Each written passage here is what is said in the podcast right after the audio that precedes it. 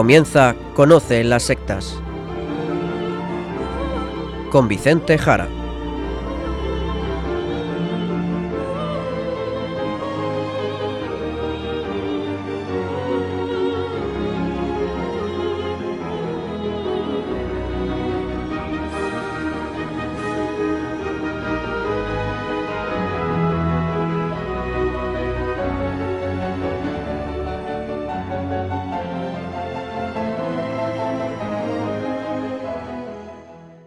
Buenas tardes, queridos amigos de Radio María. Empieza ahora Conoce las sectas, el programa de sectarismo de Radio María España, dirigido y realizado por la RIES, la Red Iberoamericana de Estudio de las Sectas. Quien les habla y como encargado por la propia RIES para su dirección, Vicente Jara. Y también con todos ustedes, Izaskun Tapia Maiza. Izaskun, ¿cómo estamos? Muy buenas tardes a todos. Pues estoy muy bien, gracias a Dios. Pues directos al sumario del programa de hoy.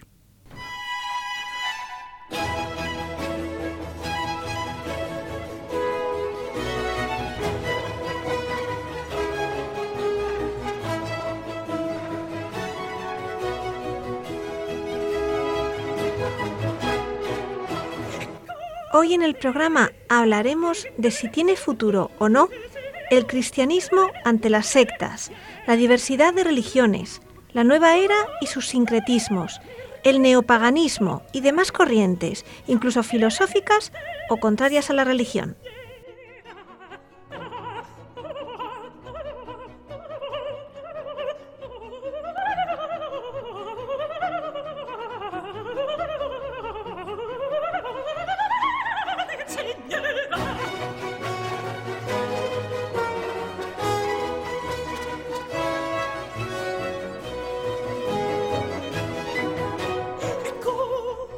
Hablaremos, queridos oyentes, de un tema muy complicado. ¿Y cómo te has aventurado a tratar este tema, Vicente? El tema siempre me ha llamado la atención, la verdad.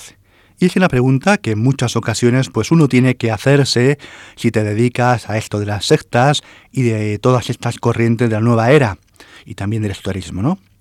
Además está la fuerza de las ideologías, del ateísmo, el indiferentismo actual y bueno, por supuesto también las demás religiones. La verdad es que yo creo que es una pregunta que muchos nos hacemos y la verdad es que no está clara, no está clara. ¿No está clara la respuesta?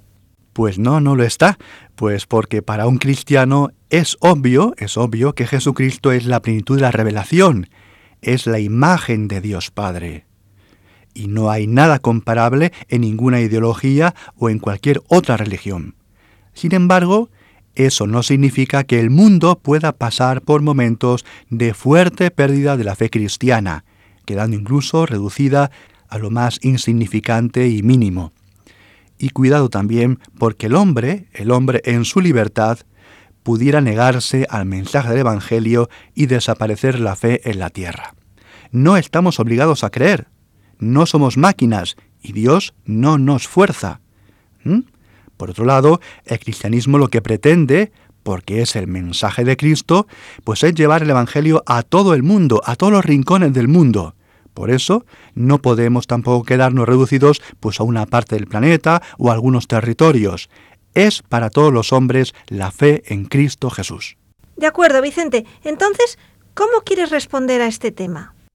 No da tiempo a una exposición amplia, no hay tiempo, pero para que nos sirva de comparación con el mundo actual de tantísima diversidad de ideas, creencias, ideologías, religiones de todo tipo, sincretismos también, pues la verdad es que yo muchas veces comparo este mundo nuestro pues con el Imperio Romano en aquellos siglos del surgimiento y extensión del cristianismo.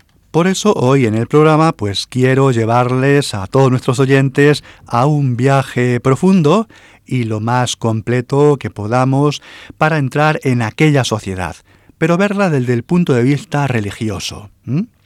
Y mostrarle, ya se lo adelanto, que si a cualquiera de los más sabios hombres de entonces, de aquella época romana, le preguntaran si el cristianismo, esa creencia nacida del judaísmo, que seguía a Jesús el Nazareno tenía futuro, y así ocurrió, pues se reiría, se reiría y diría que pronto se extinguiría como tantas cosas antes.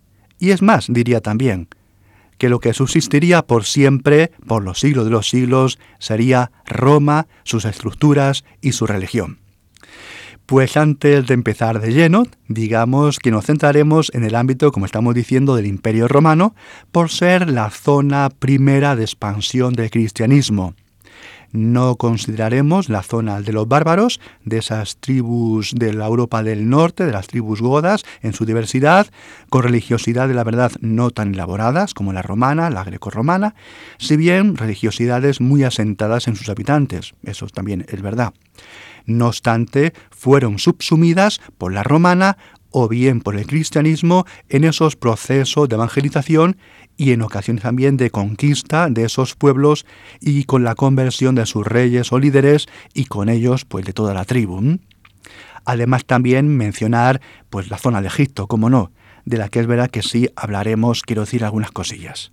Y en menor medida también podemos pensar en detenernos en las religiones del Oriente Medio, si bien se mezclaban con los habitantes romanos con bastante naturalidad y en gran medida. Y entre ellas, pues los mismos judíos. Roma era, por lo tanto, Roma era, por lo tanto, un crisol de gente, de cultura, de religiones, y en mitad de ellas, en mitad de ellas, surgieron los cristianos. Pues fascinante, Vicente. ¿Y por dónde quieres empezar? Pues empecemos hablando pues algo de los dioses. A ver, para los romanos su conjunto de divinidades pues era enorme, lo sabemos. Nos sonará multitud de nombres a todos. Era un panteón muy amplio. Había dioses ciertos, así denominados, que presidían acciones determinadas, dioses ciertos que presiden acciones determinadas, es decir, dioses especializados, como los funerales, el nacimiento, la casa, las cosechas. Había también dioses consejeros, en un total de 11, que aconsejaban a Júpiter, y son pues Juno, Vesta, Minerva, Ceres, Diana, Venus, Marte, Mercurio, Neptuno, Vulcano y Apolo había dioses inferiores o de ultratumba, dioses involutos de los que apenas sabemos nada, que eran consultores también de Júpiter, pero más secretos que los anteriores. También había dioses de la magia, dioses menores o intermedios, dioses celestes, dioses acuáticos, dioses planetarios, etc. Y con esta rápida mención, que a todos nos sonará mucho, pues hablemos ahora, si te parece, Izaskun, de sus fiestas un poco. Muy bien, Vicente. ¿Y tenían muchas fiestas más que nosotros o menos?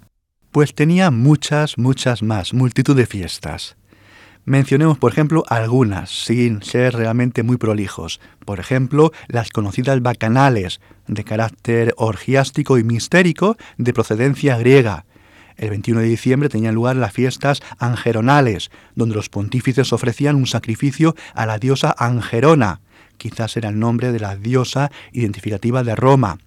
El 22 de febrero tenía la fiesta de las Caristias, donde se ofrecía incienso a los dioses familiares y una libación de vino, tras haber celebrado los días anteriores las fiestas de parentales y ferales para los difuntos familiares. Así, las fiestas parentales, es decir, eran las dedicadas a los muertos, del 13 al 21 de febrero, también con muchas ofrendas, y las ferales a los manes. Son fiestas, por lo tanto, de espíritus de muertos, ya buenos o manes, así llamados manes, o malos, llamados larvas o lémures. Y a estos últimos, mediante las fiestas lemurias, se los conjuraba para que se marcharan y no hicieran daño. Eran los días 9, 11 y 13 de mayo. También conocidas por todos son las fiestas de las Saturnales, lo que será luego el carnaval, ese trastrueque de amos con esclavos del 17 al 23 de diciembre, otras eran, por ejemplo, las fiestas compitales, en honor a los lares compitales, con figuritas, con máscaras que se hacían en las casas y también con ofrecimiento de herramientas para los trabajadores, también con sacrificios, que eran a los muertos, a los que, aunque fueran familiares, pues se les tenía mucho respeto y, como antes hemos dicho, a veces también se les tenía miedo. Mencionemos además las fiestas consuales del 15 de diciembre y el 21 de agosto, fiestas a Conso, el dios del almacenaje del grano, la agricultura, celebradas en el Circo Máximo, con carreras de carros tirados por mulos, ofrecimiento por vestales de primicias de cosecha, desfiles de campesinos con carros animales, etc. Muy, muy elaborada. ¿eh? Otra fiesta cercana a esta, en su sentido, eran las fiestas cereales eran fiestas agrícolas a Ceres, el dios de la agricultura, del 12 al 19 de abril. Era una fiesta especialmente de plebeyos, con procesión, sacrificios diversos, juegos y circos, carreras de carros, etc. También estaban las Lupercales, fiesta del 15 de febrero, dedicadas a Fauno, donde los lupercos, con la cara ensangrentada y con taparrabos de piel de cabra, recorrían las calles azotando a los que iban encontrando pues con correas. Los lupercos eran los sacerdotes de las lupercales y tenían tres secciones, los fabianos, los quintiales y los julios. Al frente de cada una había un magíster. O la fiesta de Bonadea, con sentido de fertilidad femenina en diciembre, en sus primeros días de este mes, con asistencia de vestales en la casa del primer magistrado, o las faunales, fiesta del dios fauno, de los campos, bosques y rebaños, el día 13 de febrero y el 5 de diciembre. También la fiesta del vino viejo y del vino nuevo, mezclados ambos, que eran fiestas meditrinales, el 11 de octubre, que eran también fiestas contra las enfermedades. El 1 de junio, por ejemplo, por ir citando alguna más, eran las fiestas carnares a la antigua diosa Carna, protectora de los órganos vitales del hombre. La diosa Mater Matuta o diosa matutina del amanecer también tenía su celebración el 11 de junio y así enmarcaba las fiestas matrales, con sentido también del alumbramiento bueno, el buen alumbramiento de los niños. También los mercaderes tenían en Mercurio su dios, y en la fiesta del 15 de mayo rociaban sus mercancías en la fuente del dios Mercurio, al cual le pedían riqueza, como no, y les perdonara el haber engañado en sus ventas. Si bien también es verdad que pedían perdón por las faltas que iban a cometer y además, curiosamente, que les diera alegría al engañar a los compradores. Multitud de fiestas, multitud de celebraciones, que llenarían los diferentes días del año, supongo, ¿no? Así es, así es. Este rápido recorrido realmente es para mostrar esa gran riqueza celebrativa, una gran riqueza celebrativa, y solamente hemos cogido algunas fiestas, porque todo el año el romano estaba en contacto con sus dioses romanos. Digamos que el inicio del año del calendario romano es el 15 de marzo, fiesta de la diosa Anna Perenna, y esto significa pasar el año y vivir por muchos años. Es la diosa del ciclo del calendario. Los romanos dividían los días en dos tipos, los días fastos y los nefastos, según se permitiera hacer cualquier actividad, o los solo dedicados a los dioses, actividades religiosas. Y atención, atención, indica que en el calendario romano había 235 días fastos y 109, 109 nefastos. Por lo tanto, muchísimos. También había días mixtos, un total de 11, donde solo durante el ritual se impedía pues, hacer actividades humanas, es decir, laborales. Es por lo tanto una vida con multitud de celebraciones y fiestas religiosas, y en mucho mayor grado que en el calendario actual. Así es, así es. El cristianismo tuvo que extenderse y convivir con una civilización altamente religiosa, muy religiosa, muy ordenada, muy organizada, muy fuerte y muy estable, mucho más de lo que podamos imaginar en principio. Una religiosidad, la romana, que vemos que lo impregnaba todo. A ver, cuéntanos un poco más cómo era esto. Pues sí, mira, Izaskun, vamos a ver, incluso por ejemplo los mismos rayos.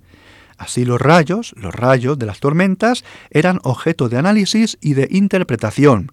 Pues claro, provenían de los dioses fulminadores, los que usaban rayos, habiendo hasta 11 tipos de rayos a considerar. Se estudiaba la hora de la caída, el lugar, los efectos producidos, y si una persona era muerta por un rayo, se la enterraba allí en ese sitio y no se le daban funerales, pues había sido directamente fulminada, muerta por un dios fulminador y como el rayo era signo divino, pues se erigía un templete, el llamado bidental, en ese lugar donde se sacrificaba una oveja de dos años. O también la ceremonia novendial, una novena de sacrificios diarios para pedir que cesaran los pedriscos. Mencionemos también a los lares o dioses de los lugares, como los campos, las ciudades, las encrucijadas, y no olvidemos, no olvidemos que llegaron a asistir unas 265 encrucijadas en Roma donde se les daba culto. 265 encrucijadas donde se les daba culto. También se fueron además estos lares asimilando a los dioses familiares de la casa y de los antepasados. Y nombremos otras celebraciones cotidianas, por ejemplo las dedicaciones, ya fuera de un templo, de un altar o de un edificio que eran ceremonias religiosas sacerdotales de ofrenda tras la construcción, con himnos, con cánticos, con músicas, unos rituales muy claros y precisos sobre las puertas y sobre el perímetro. Y otro tema que quiero mencionar aquí es que en las ciudades existía el pomerio, el pomerio, que era una franja de terreno o límite de la ciudad. Era una frontera además religiosa y protectora por los dioses. Así los auspicios urbanos llegaban hasta ese límite, quedando fuera lo que estuviera más allá. Otro ejemplo, vamos a ver. Al empezar un negocio o un proyecto había que recurrir al dios Jano para pedirle protección y ayuda ante eso que emprendíamos. También los mismos caballos tenían su diosa protectora, Epona, tan necesarios los caballos para la guerra o para el comercio, una divinidad al parecer de origen celta. Había también un templo contra la peste y contra las exhalaciones de sulfuro, representadas en la diosa Mefitis. La verdad es que la cantidad de templos y lugares sagrados para los romanos era enorme, enorme. Esto que no vaya quedando claro con tanta profusión de ejemplos. Nombremos, por ejemplo, los argeos, es decir, una especie de capillas diseminadas en Roma en número de 24, luego de 27, y que el pueblo visitaba una por una una por una, 24 o 27 capillas, una por una, visitadas por el pueblo, entre los días 16 y 17 de marzo, consagradas por Numa. E incluso nombrar las fiestas deportivas o de competición, también eran fiestas religiosas, porque todo en Roma era religioso. ¿De acuerdo? Hasta los juegos, las competiciones. Mencionemos así, por ejemplo, los Juegos Apolinares, dedicados al dios Apolo, en julio, los Juegos Capitolinos, en honor de Júpiter, en octubre, los Juegos Plebeyos, también en honor de Júpiter, pero esta vez presididos por los ediles de la plebe en noviembre, los Juegos Romanos, también dedicados a Júpiter en septiembre, los Juegos Seculares al inicio de cada siglo, los Juegos Tarentinos dedicados a Dispater o Plutón y a Proserpina, los Juegos Taurios cada cinco años en honor de los dioses del mundo infernal o subterráneo y así todo el sentido religioso también dado a hierbas, a plantas como el laurel, la mandrágora, el mirto, el olivo, el peral, etc., o animales como el cerdo, la liebre, el caballo, la paloma, el pavo real, el perro, siempre con sentido religioso, o las piedras, minerales y metales, como el ópalo, el diamante, el oro, como no, la plata, el hierro, la piedra imán, o a los ríos, las corrientes de agua, los montes y los bosques. Todo, todo, todo era objeto de sentido religioso, de deificación y de presencia divina, con sus dioses menores o sus dríades o ninfas de los diversos lugares. Todo en Roma estaba lleno de religiosidad. De ahí, como decimos, y ahora seguiremos, cómo el cristianismo llegó a superar todo aquello. En el programa de hoy vamos a escuchar músicas que pertenecen a las bandas sonoras de grandes películas que se desarrollan en época de los romanos. Y vamos a comenzar con un tema de la película Espartaco.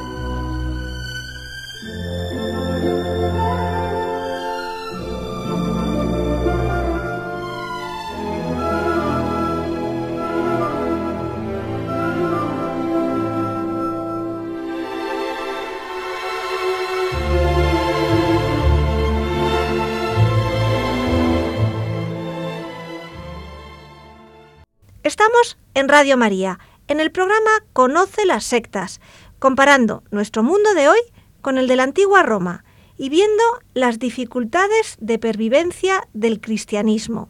Tras ver la amplia presencia de la religiosidad romana en todos los aspectos de la vida de la gente, seguimos con Vicente Jara y ahora hablamos de ¿de qué tratamos ahora de todo este mundo romano tan religioso, Vicente? Y hablando de todos estos aspectos de la vida, hay un ámbito que es fundamental. A ver, ¿a qué te refieres? Pues sí, un aspecto muy importante eran la fertilidad y claro está, sus dioses. Sin ellos, sin la fertilidad, sin estos dioses, un pueblo desaparece y se muere. Por ejemplo, citemos a la diosa Felicidad, diosa de la fertilidad, con importantes cultos y celebraciones.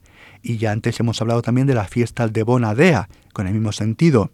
La diosa Anteborta también es diosa de los partos, sobre todo cuando el nonato venía de cabeza, con festividad el 15 de enero, si bien la fiesta era del 11 al 15, las llamadas carmentales. También tenemos que nombrar de nuevo a Juno, la esposa de Júpiter, que tenía como sacerdotisa a la flamínica Dial y la reina de lo sagrado, y a quien estaban dedicados todos los primeros días de mes, todos los primeros días de mes, así como todo el mes de junio, el diosa de las mujeres, el matrimonio, la fecundidad, el parto, y con diversos rituales y formalidades ceremoniales. Y hemos de mencionar también a la diosa Diana, nombre romano de la diosa griega Artemisa. La verdad es que asumió aspectos griegos y efesios. El dios también de fecundidad, de luz, de naturaleza salvaje, con diversos templos como el del Aventino o el de Aricia, y aquí había fiestas el 13 de agosto con procesiones de esclavos, otra con procesiones de mujeres que iban muy arregladas en ropa y cabellos y que con antorchas acudían al bosque a dar gracias a la diosa. Y no olvidemos su importancia, como no, en Éfeso, es la diosa madre, la diosa madre.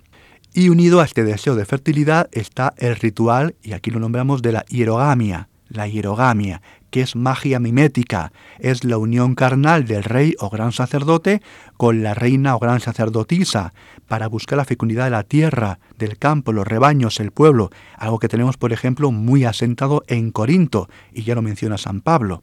Son también los aspectos de la prostitución sagrada.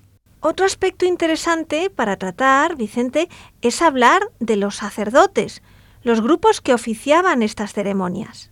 Pues sí, la verdad es que analizando su complejidad y su diversidad, pues nos podemos hacer una buena idea de cómo estructurada era su religión. A ver, sin entrar en muchos detalles, vamos a decir algunas cosas. Por ejemplo, las feciales era el colegio sacerdotal de 20 miembros provenientes de las mejores familias de sacerdocio vitalicio con sentido mágico religioso y para la protección ante los ataques y era también un cuerpo diplomático con el fin de evitar guerras inútiles. Estos aspectos tenían ciertos ritos, ofrendas, sacrificios, el uso de un cuchillo de piedra sacrificial y al frente estaba el pater patratus, que tenía un cetro de poder y, por ejemplo, no podía usar ropa de lino. Hacía las declaraciones de guerra con un ritual de una lanza ensangrentada ante tres púberes y una fórmula de guerra. Estaba también el colegio sacerdotal Flamen, de 15 miembros, con tres mayores y 12 menores, siendo el principal el Flamen Dial o de Júpiter, que vivía una vida llena de tabús y restricciones para no quedar impuro. Era la imagen de la misma Roma también. Así no podía alejarse de la ciudad ni pasar más de tres noches sin dormir en su propia cama, la cual tenía sus patas cubiertas de lodo, para estar asentada en la tierra romana. No podía tampoco desnudarse al aire libre y debía de pasear con la cabeza cubierta. No podía tener ningún tipo de lazos ni anudamientos en su ropa, ni incluso anillos. No podía hacer juramentos. Tenía que mantenerse alejado de cosas de la guerra. No podía montar un caballo ni tocarlo. Tenía que alejarse de personas o animales muertos. No podía tocar ciertas plantas. Todo esto le estaba prohibido y era asistido en el corte del cabello o de las uñas por un hombre libre. En fin, había multitud de aspectos religiosos de protección de Roma, muchos tabúes, como vemos, y esto indica una religión muy estructurada, muy rica. También creo que es importante mencionar al sumo pontífice, el sumo pontífice, nombre que luego ha asumido el Papa en el cristianismo. Este pontífice máximo era el miembro principal del cuerpo de los pontífices y era de elección popular, siendo un varón elegido por el pueblo. Se le consideraba el padre de las vestales. Podía entrar en su santuario y administraba los bienes de los dioses. Recogía en un libro los acontecimientos principales, los prodigios acaecidos, los hechos religiosos prominentes y presidía importantes ceremonias religiosas, por ejemplo el nombramiento del rey sacro o los flámenes. Tan importante fue que acabó siendo un cargo que buscaron muchos políticos, como sabemos, siendo al final asumido por Augusto y desde por los gobernantes romanos. Los pontífices también elaboraban el calendario, distribuían los días festivos y laborales, presidían a los demás cuerpos sacerdotales, los elegían, eran asesores de magistrados y senadores y atendían los cultos de las divinidades protectoras de la ciudad mencionar en todo esto de los sacerdotes a las sibilas o sacerdotisas que enunciaban los oráculos de Apolo, y también a las vestales, sacerdotisas de Vesta, diosa del fuego del hogar, que eran seis, presididas por la vestal máxima, cuyo culto era atendido, hemos dicho, por el pontífice máximo.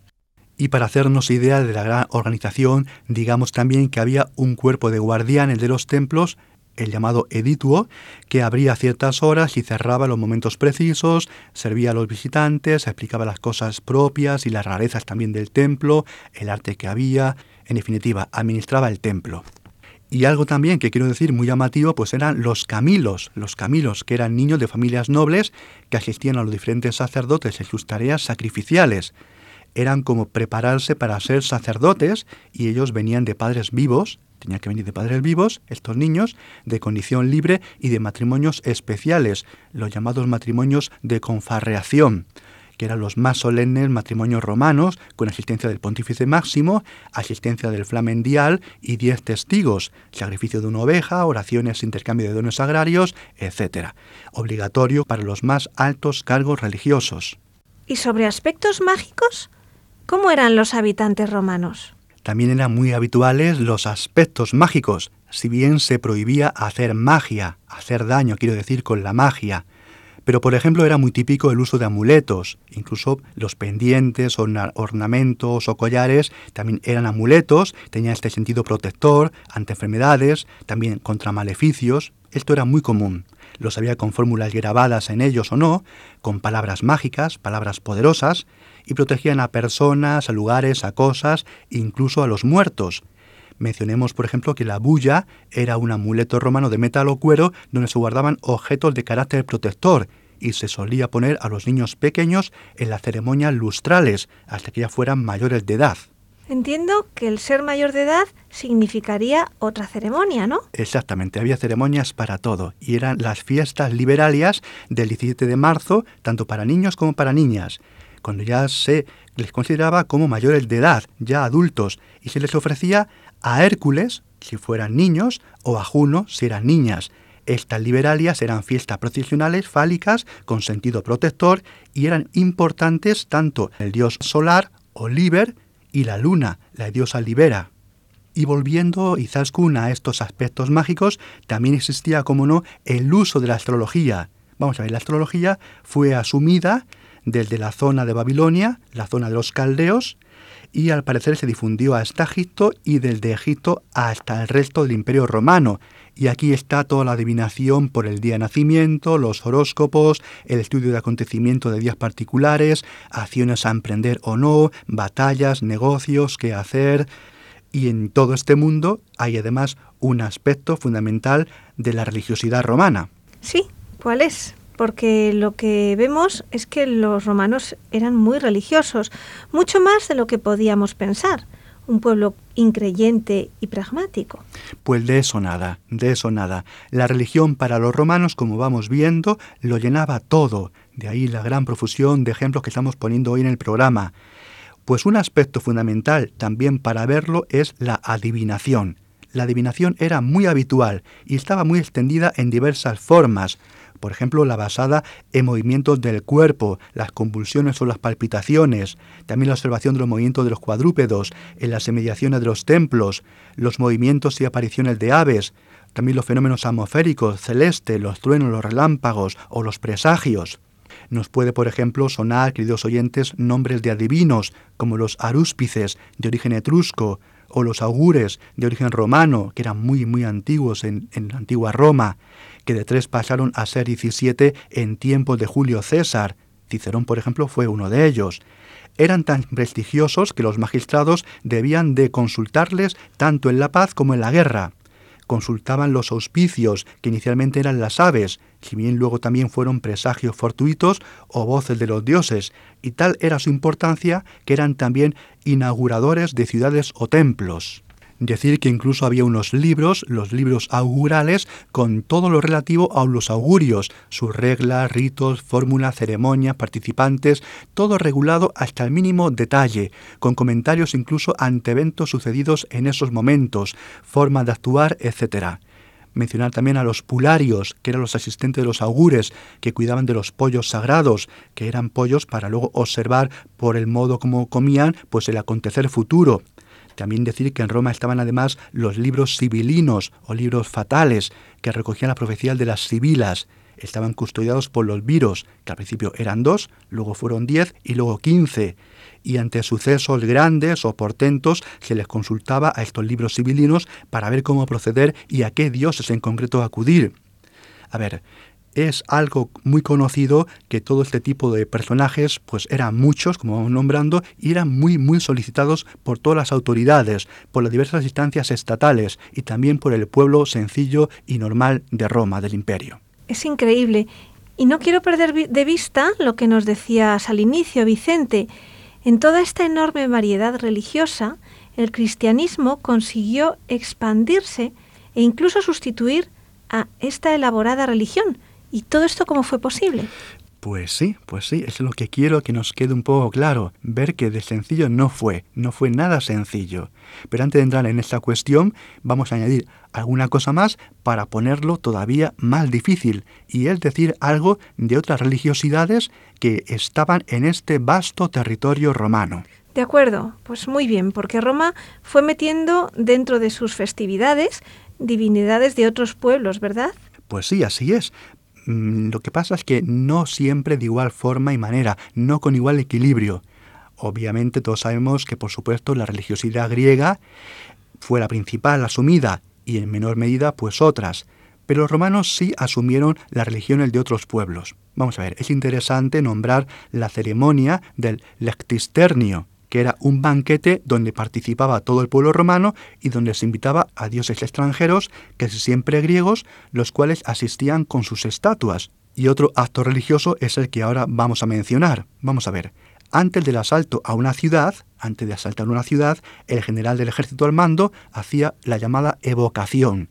La evocación, es decir, pedía a los dioses tutelares de dicha ciudad que se marcharan, que salieran, y les permitía que se fueran a refugiarse en Roma, donde se les iba a dar cobijo y se les iba a tratar mucho mejor, mejor culto. Así los dioses entraban en el panteón romano y los habitantes de esa ciudad pues quedaban obviamente llenos de espanto al perder el poder y la protección de sus divinidades. Como decimos, sobre todo Roma asume a Grecia y como hemos dicho a sus dioses. Citemos por ejemplo solamente a Apolo, dios griego importado a Roma en su panteón con un templo cerca del Capitolio, nada más y nada menos y al que se le ofrecieron los Juegos Apolinares, que antes hemos nombrado. Apolo, junto con su hermana Diana, fue ganando en fiestas, atribuciones y honores, incluso de algunas grandes familias importantes romanas o por el mismo Augusto. Roma era un ámbito que podemos decir muy, muy tolerante. Permitía todo mientras se respetaran las leyes romanas, permitía casi todo, y este aspecto que ahora digo es muy importante para hablar de similitud entre aquella época y la nuestra. Eso es. ¿Cómo pudo el cristianismo convertirse en religión principal? Pues ya vamos directamente a la pregunta, ¿cómo logró imponerse? ¿Cómo pudo subsistir incluso? Subsistir. Ya no decimos imponerse, sino subsistir enfrentado primeramente al judaísmo por un lado, del que nació y que lo expulsó de la sinagoga, y por otro lado frente a una cultura tan bien trabada y tan potente, no solamente la romana o grecorromana, sino de tantísimas religiones. Pero incluso vamos a seguir poniéndolo un poquito más difícil, diciendo y ampliando todo esto que decimos del entorno ya no romano, sino grecorromano. Vamos a ampliarlo y ponerlo más difícil. De acuerdo, Vicente. ¿Y qué otras religiosidades fueron asumidas y fueron famosas en el Imperio Romano? Pues la verdad es que los romanos, también los griegos, la verdad es que todo el mundo sentía debilidad en concreto por los egipcios. Y era normal. Posiblemente los egipcios, la civilización de toda la antigüedad con mayor atractivo. No olvidemos que Egipto nos sigue atrayendo muchísimo aún hoy, aún hoy Para todo el mundo, Egipto es fascinante. Su arte, sus adelantos técnicos y científicos, su religiosidad, su folclore, sus creencias. Imaginemos entonces cuando era una civilización viva, la fascinación que ejerció Egipto en todo el mundo, en la escultura del Mediterráneo, en Roma también, en Grecia, en todo el Oriente Próximo, en los mismos cristianos, en los mismos cristianos. Vamos a ver, en Egipto su pareja de dioses principales es el dios Osiris y la diosa Isis, hermanos, padres de Horus. En su mitología, Osiris fue asesinado por su envidioso hermano Seth, e Isis buscará a su hermano muerto y al final lo enterrará, volviendo finalmente a nacer. Es el mito del río Nilo, que muere y vuelve a vivir, que trae la vida. Y como digo, el culto a esta pareja real fue enormemente popular en Roma, enormemente popular en Roma. Se introdujo en torno al siglo II antes de Cristo y fue tan popular que el Senado tuvo que frenar el fervor de la gente, de tanto que era ese fervor. Así que los cónsules en cuatro ocasiones, cuatro ocasiones, demolieron los altares, pero la gente volvía a erigirlos. En el año 43 a.C., los triunviros permitieron que se construyera un templo a Isis y Osiris. Y aún ya en nuestra época, en nuestra era ya cristiana, su templo será todavía enriquecido y embellecido, por ejemplo por Caracalla en el año 215, siendo los siglos 3 y 4 periodos incluso de grandísimo esplendor. ¿De acuerdo? Que nos quede claro el atractivo egipcio. Digamos incluso que las fiestas decenales fueron fiestas decenales romanas fueron una copia de las fiestas egipcias y eran para renovar los poderes mágicos y divinos de los emperadores, pero claro, en similitud a la fiesta de los faraones. Es decir, Roma siempre miró a Egipto con envidia, y es que era normal, era normal. Imaginemos, por ejemplo, una ceremonia de entronización del faraón, el paso de hombre a Dios, el poder de portar la doble corona del Nilo. La verdad es que nada, nada ha habido tan solemne en la antigüedad y quizás nunca jamás como estas ceremonias egipcias. Y sin embargo, Egipto es una civilización superada, una religión superada. Pues sí, así es, curiosamente. Primeramente por Roma y luego asumida también por el cristianismo desde el imperio de Oriente, el imperio ya bizantino. Y aquí hay que mencionar a la gran cantidad de cristianos, muchos de ellos grandes padres de la Iglesia, teólogos, apologetas, incluso monjes, que van a lograr una evangelización de estos territorios. Un ámbito muy complicado por, como decimos, ese gran tirón que tenía esta civilización, la egipcia. ¿Qué más religiosidades fueron importantes en Roma? Pues hay que citar también el culto a Mitra, el culto a Mitra, realmente con una liturgia también muy atractiva.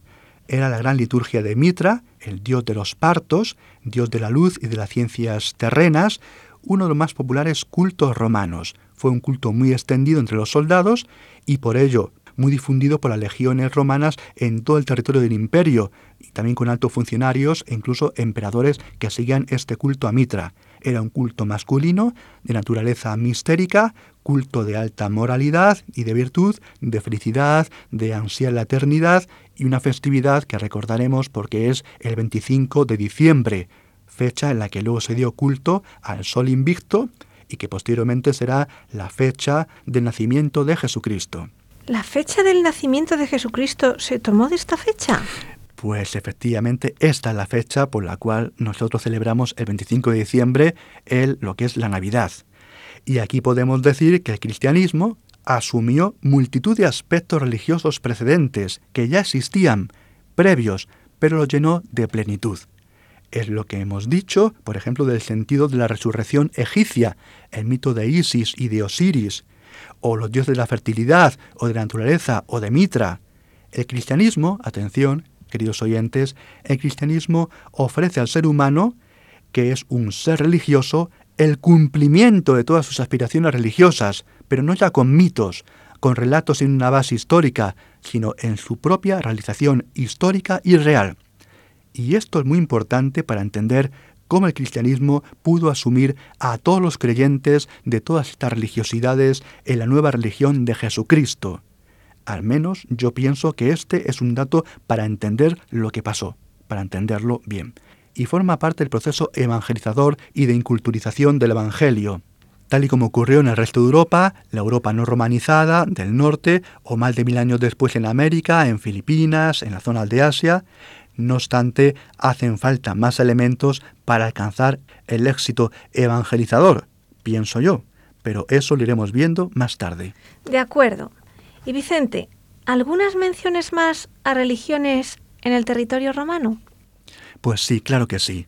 Hay también una diosa de gran fama y muy fundamental, y es la diosa Cibeles, una diosa frigia de la zona de Anatolia, en el Asia Menor, que es diosa de fertilidad y de la naturaleza desenfrenada, es también una gran madre, madre de dioses, y recordemos que en el año 205 a.C., con motivo de las guerras cartaginesas con Aníbal, se mandó traer la piedra símbolo divino de Cibeles, del de Penisunte, y llegó a Roma pues, con una gran pompa y cortejo de divinidades orientales y fue recibida con la máxima solemnidad. Se lo ubicó en el Templo de la Victoria hasta que se construyó un templo propio en el Palatino. Y esta sería la primera de las religiones orientales que entró en Roma. Su cuerpo sacerdotal de varones, los llamados galos, eran orientales, con varios grados sacerdotales, y eran fiestas muy ruidosas, con castraciones de los novicios, y se infligían heridas, y es verdad que los romanos dudaron de introducirlo tal cual en Roma, pero sí verdad que hicieron algunos cambios, quitando aspectos demasiado orgiásticos, y quitando también las representaciones amatorias con Atis, haciendo una supervisión de la aristocracia romana de ciertos aspectos. Pero la verdad es que fueron muy seguidos muy famosas y sus fiestas eran del 15 al 20 de marzo, así como el día 4 de abril, si bien continuamente fueron en aumento sus templos, sus altares, incluso con fiestas nuevas que los romanos fueron añadiendo.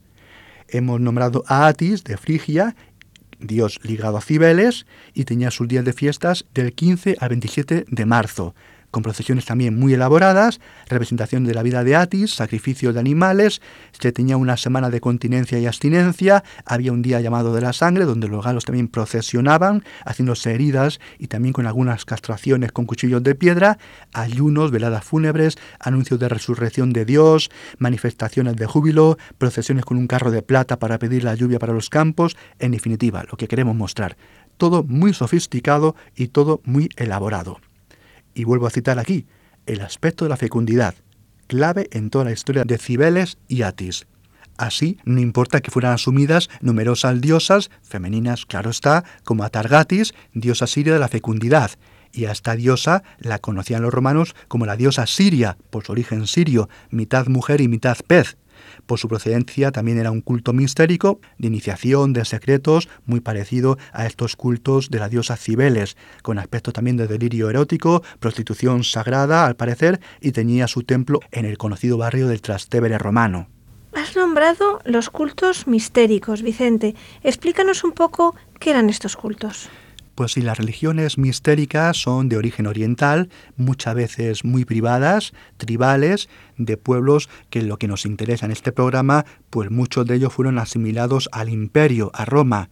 No son así religiosidades propias del Estado romano, no eran religiones oficiales de Roma, pero sí asumidas muchas de ellas, y como hemos visto, traídas, traídas a Roma. En ellas, en estos cultos propios del Oriente Medio, se hablaba de renacimiento, de ciclos astrales, ciclos cósmicos, también de ciclos vegetales y biológicos.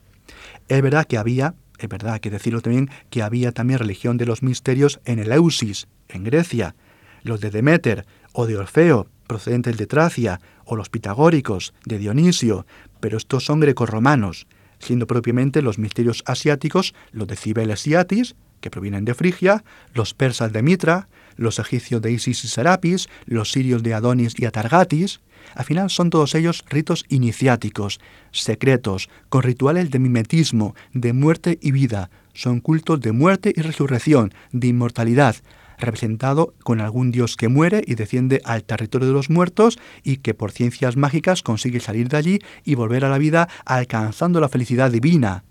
El hombre, con estos cultos, se asociaba al dios que muere y recobraba la vida. Y muchos de ellos los encontramos en esa gran explosión de religiosidades donde el cristianismo nació, con los cuales convivió y a los cuales superó y evangelizó, extendiéndose entre todos sus pobladores y al final evangelizándolos a todos. Es increíble que el cristianismo pudiera lograrlo con la cantidad y diversidad de cultos de todo tipo en aquel amplio territorio. Pues sí, pues sí. Y no es fácil explicar por qué y cómo sucedió esto. Yo, conforme conozco más de aquella historia y no conozco mucho, pues hubiera pensado que el cristianismo pues no progresaría, que sería muy minoritario y que Roma realmente existiría eternamente, porque es verdad que Roma estaba configurada para pervivir por siempre. El modo de vida, de asimilar a demás culturas, su propia organización legal, de conquista también, jurídica, política, social, también económica y por supuesto religiosa, y a pesar de las crisis que tuvo, pues la colocaban como imperecedera, imperecedera. No era fácil suponer que sucumbiera, aunque en parte, es verdad, ha seguido viviendo en los pueblos llamados bárbaros, en toda Europa, en gran parte del mundo occidental, que la fueron asumiendo en ciertos aspectos. Y es que Roma era muy elaborada y estaba muy desarrollada, mucho más de lo que a veces podemos suponer.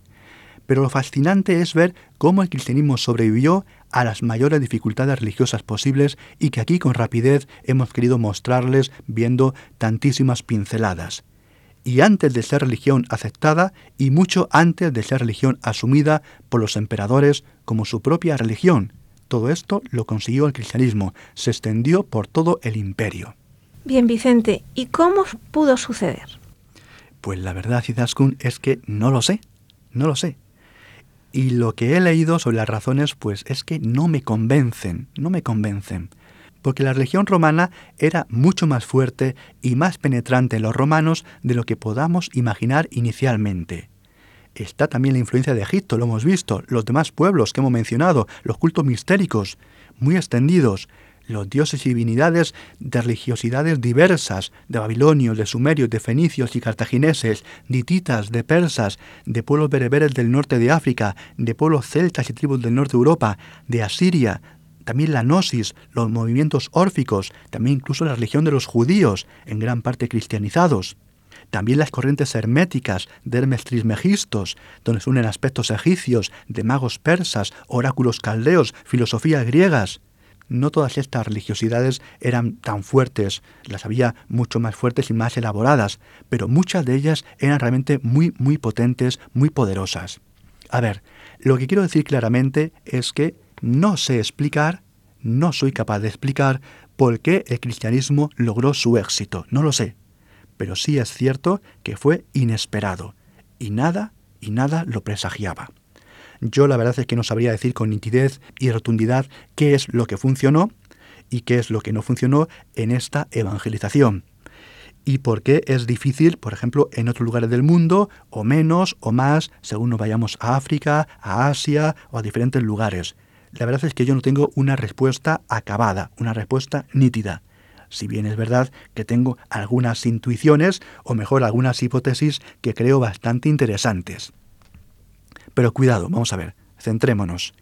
Yo no pretendo responder a esta pregunta, sino realmente expresar si el cristianismo tiene futuro en un mundo como el actual, de tanta diversidad religiosa, ideologías, increencias incluso, ateísmo, indiferentismos, sincretismos, sectas, esoterismos, neopaganismos, etc.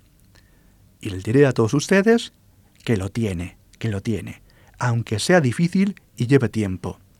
Porque decirles que, por ejemplo, en Roma también las cosas fueron muy lentas. Lo vemos, por ejemplo, en los Hechos de los Apóstoles y los textos de los padres apostólicos y los historiadores de aquella época. Citar, por ejemplo, que los romanos también adoraban a los dioses penates o dioses domésticos, para bienestar de las familias. Y era tal su difusión que incluso los cristianos, atención, incluso los cristianos lo siguieron practicando, adorar a los dioses penates, teniendo que ser prohibidos por un edicto del emperador Teodosio en el año 392, ya obviamente de nuestra era. Y otro aspecto que se suele citar para hablar de la expansión del cristianismo, pues son los mártires. Se dice que esto se consiguió por los mártires cristianos. Vamos a ver, vamos a ver. Yo creo que los mártires fueron fundamentales, pero no fueron suficiente. No fueron suficiente. Por ejemplo, en otros territorios, por ejemplo, vámonos a Asia, a Japón o a China o a Vietnam, pues no se consiguió, a pesar de muchos mártires, que el cristianismo floreciera y se extendiera de igual forma. Pero vamos a ver, es que incluso en España, con tantos mártires de la guerra civil, pues no hay más que mirar a nuestro país hoy en día para ver cómo está el cristianismo. Y eso que tenemos muchísimos mártires muy recientes. Por lo tanto, pienso yo que el aspecto del testimonio y de confesión de la fe, incluso hasta el martirio, pues fue fundamental. Pero son necesarios más elementos. Ah, y una cosa que anoto, porque cuidado, que ante el cristianismo y ante los mártires, China o Japón, en sus persecuciones a los cristianos, con tanta crueldad, pues vio en el cristianismo, eso sí, un peligro para su cultura, para su civilización. Y aún hoy China ve un peligro en el cristianismo, de ahí la persecución a la iglesia cristiana por el gobierno chino. Por lo tanto, sí es posible evangelizar todo el mundo. Y otro aspecto que quiero citar, que creo importante, es que el cristianismo precisa de inculturarse, obviamente sin perder la esencia, pero tiene que inculturarse. Hemos visto que el cristianismo tomó muchas cosas de Roma, de sus formas y sus maneras de hacer, y este aspecto no hay que olvidarlo tampoco en el mundo de hoy. Y también, lo hemos dicho muchas veces, las sectas nos enseñan la sed de Dios de mucha gente. Hay que saber discernir también todo esto. Las sectas nos muestran lo que estamos haciendo mal los cristianos. Nos indican dónde hay que poner el foco, la importancia.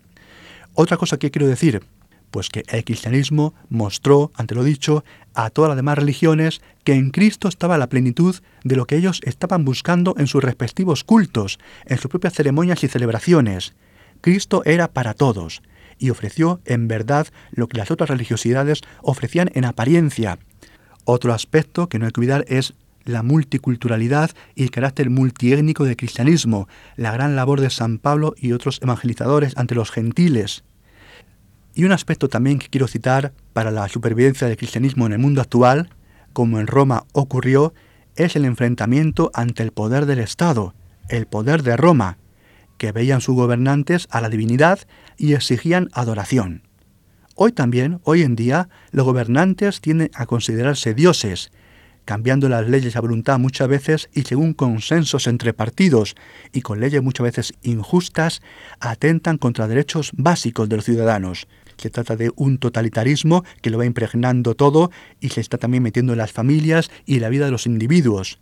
Un aspecto importante es que los cristianos fueron vistos en época romana como aquellos, como aquellos que siendo buenos ciudadanos, pues no tragaban con todo, no tragaban con todo.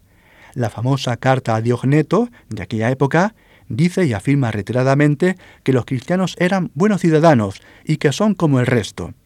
Vamos a ver, la carta a Diogneto en buena parte es una carta de propaganda.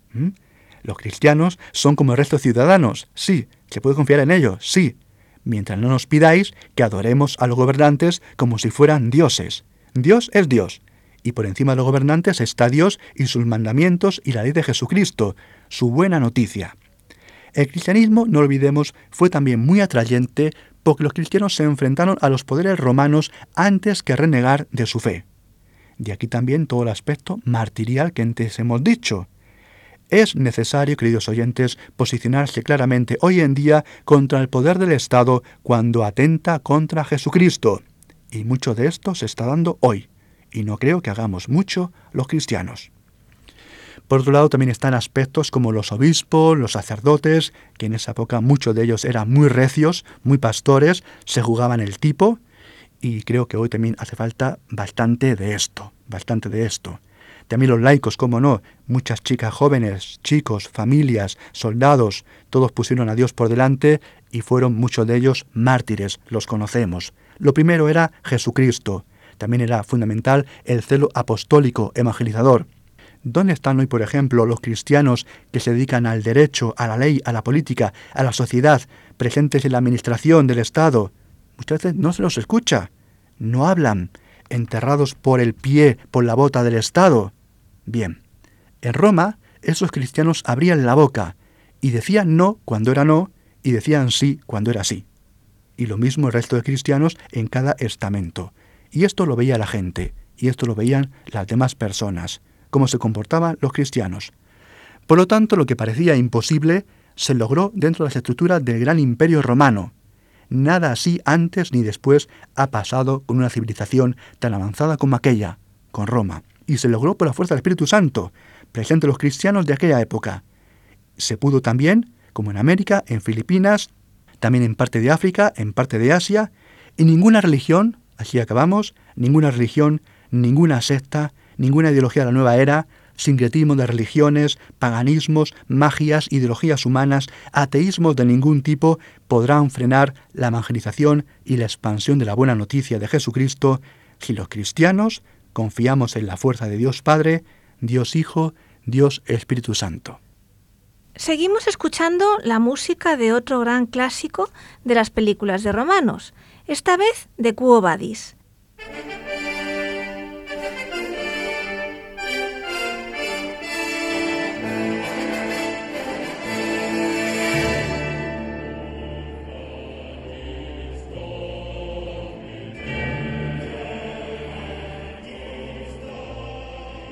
Y ya en el final, como siempre, les recuerdo nuestro correo electrónico y las tres páginas web. El correo electrónico es conoce las sectas La web de la RIES, la Red Iberoamericana de Estudio de las Sectas, es www.ries-medio-sectas.tk, donde podrán suscribirse al boletín semanal de manera gratuita. La dirección del blog de las Ries es www.info-ries.blogspot.com. También pueden leernos dentro del portal de noticias religiosas de Infocatólica, cuya web es www.infocatólica.com. Si alguno de ustedes, queridos radioyentes, desea alguno de los programas de Conoce las Sectas, para ustedes mismos, para un familiar, un amigo, como un regalo, ante una necesidad por alguno de los temas aquí tratados o por la razón que sea, pueden llamar al teléfono 902 500 518. Lo repito, 902 500 518. Muchas gracias, buenas noches de parte de todo el equipo que está compuesto por Vicente Jara, Luis Santamaría y quien les habla, Izaskun Tapia Maiza. Y hasta dentro de dos semanas, si Dios quiere.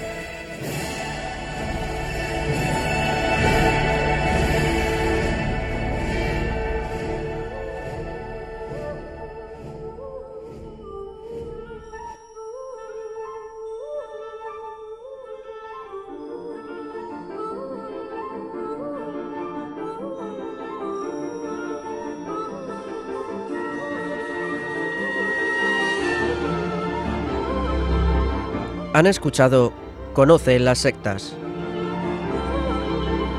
con Vicente Jara.